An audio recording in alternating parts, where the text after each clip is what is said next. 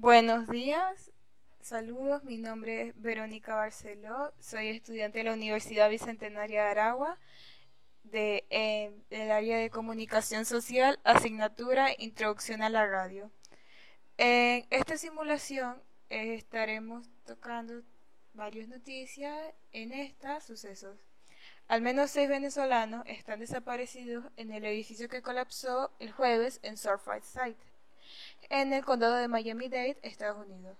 Ellos forman parte de un grupo de más de 90 ciudadanos que no han sido localizados por las autoridades.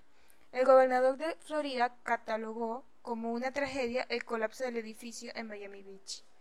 Inicialmente se conoció que cuatro connacionales se encontraban entre los escombros, pero ahora después, Brian Fincheltuf, director de Asuntos Consulares de la Embajada de Venezuela en Estados Unidos, informó que la cifra aumentó a seis.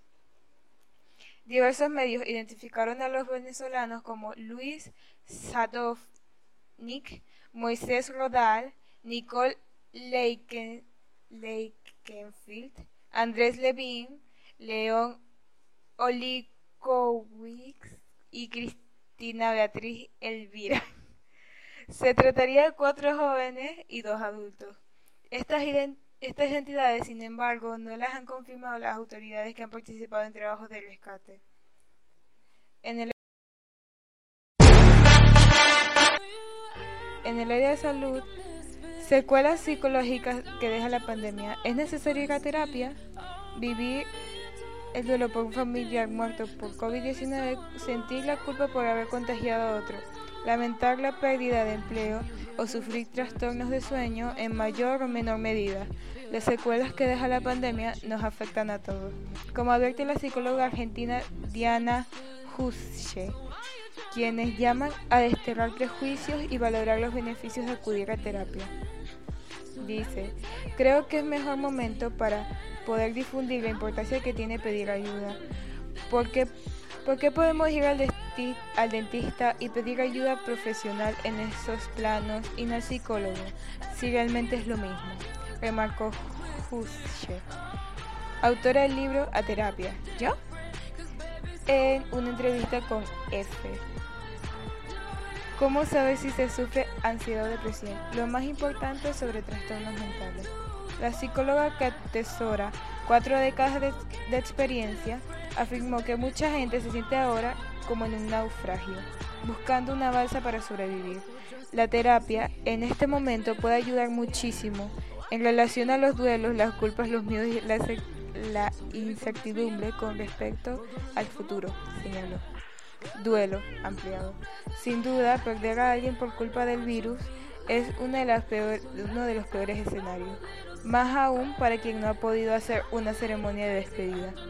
El vínculo no se detiene ni se corta con la muerte, precisó Husche, convencida de que mientras se recuerde a la persona fallecida, ya sea contando anécdotas, con una sonrisa, con gratitud o incluso con enojo, de algún modo seguirá viva. Y ves más allá y habla del concepto de duelo ampliado, ya que al final que se lamenta la muerte de una persona considera que se puede sentir duelo por otras pérdidas por la pandemia como la, normal, la, normalidad, la velocidad con la que transcurría la vida y los proyectos se quedaron truncados. Para ello, aconsejó buscar nuevas herramientas y cambiar de paradigma. Colaboradora con diversas instituciones, uno de los hitos de su trayectoria es haber trabajado con su compatriota el doctor René Favaloro, inventor de bypass coronario, haciendo terapia a pacientes cardiovasculares. Falla Loro decía que el optimismo tenía efectos biológicos. Esa es una frase que me acompañó toda la vida. Hay que tratar de buscar nuevas instancias y buscar ayuda, afirmó Hunsche, que atiende a sus pacientes presencial o virtualmente. Iglesia plantea ser facilitador en negociación venezolana. Al ser consultado sobre una eventual reanudación de su negociación o diálogo político, el administrador de la arquidiócesis de Caracas, Cardenal Baltasar Porra, dijo que el rol de la Iglesia está vinculado con ser facilitador y de alguna manera forma la exigencia que tiene de haber en todo esto es la voluntad política sobre lo que queremos y dónde queremos ir. No pueden ser solo pañitos calientes que no solucionan el problema. Ante la conciencia internacional de que haya libertades fundamentales para que pueda haber una negociación de tantas cosas que se necesitan, señaló en entrevista concebida a Roman Losinski en el Círculo de Éxitos de Unión Radio. Además, afirmó que la Iglesia venezolana está dispuesta a prestar su colaboración en el avance del plan de vacunación nacional, sin protagonismo ni aplausos, porque lo que nos preocupa es la vida de, todos. Se requiere la participación de todos y una planificación para que no sea como que estás repartiendo en una piñata a ver quién le cae. Así no se logra el objetivo fundamental, que es el de preservarnos para tener una vida normal en pospandemia.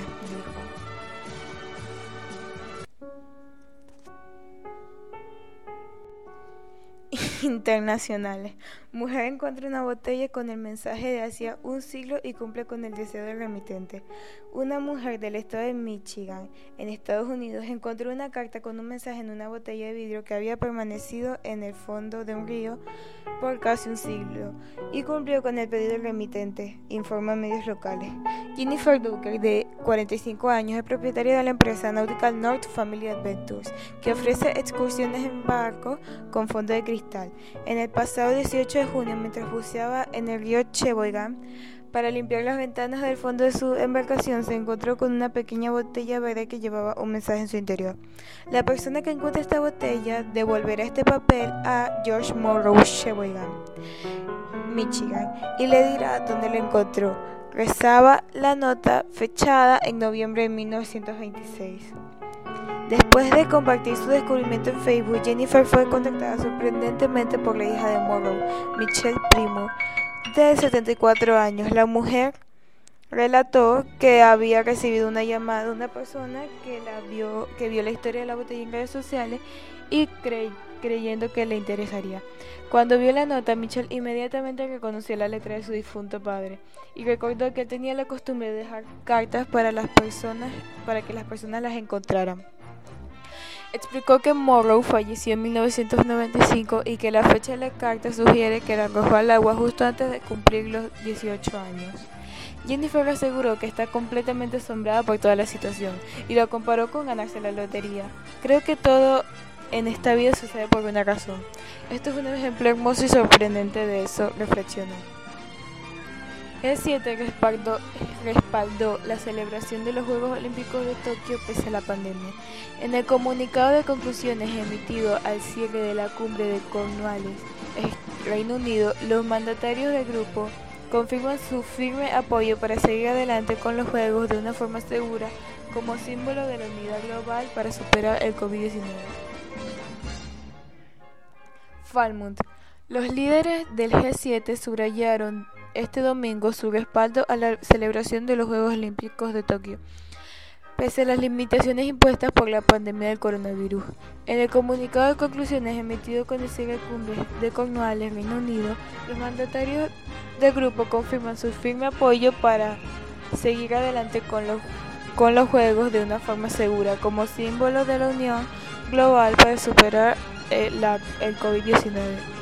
El primer ministro japonés Yoshihide Suga, miembro del G7 junto a Estados Unidos, el Reino Unido, Alemania, Francia, Italia, Canadá y la Unión Europea, agradeció al término de la reunión el apoyo de todos los líderes presentes.